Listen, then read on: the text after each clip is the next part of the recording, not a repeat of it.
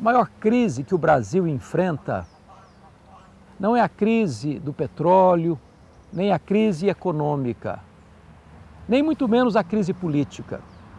A maior crise que nós enfrentamos é a crise da integridade.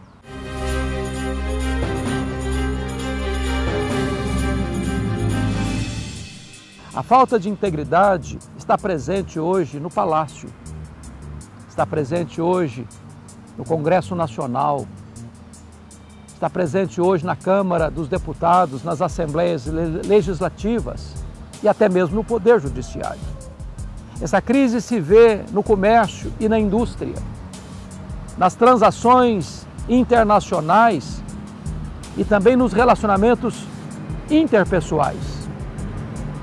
A crise de integridade é grave porque o maior patrimônio que um homem possui não são os bens que ele granjeia, mas o caráter que ele ostenta, o nome que ele tem.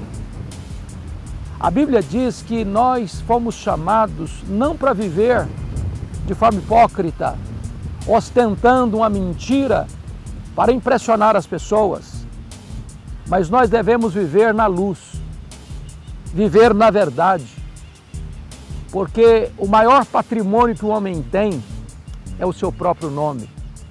Devemos viver de forma íntegra, dentro da nossa casa, nos nossos relacionamentos familiares. A nossa palavra precisa ter peso. O nosso nome precisa ser honrado. Nós precisamos viver na luz, porque as trevas escondem os males. As trevas, elas levam as pessoas a pensar que você é quem você não é.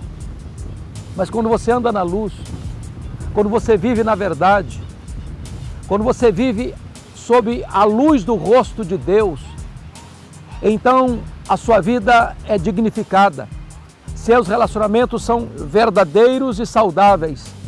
Então você deixou de ser um problema para a família, para a sociedade, para a igreja, para o mundo, para ser uma grande bênção nas mãos de Deus e um influenciador no meio onde você vive.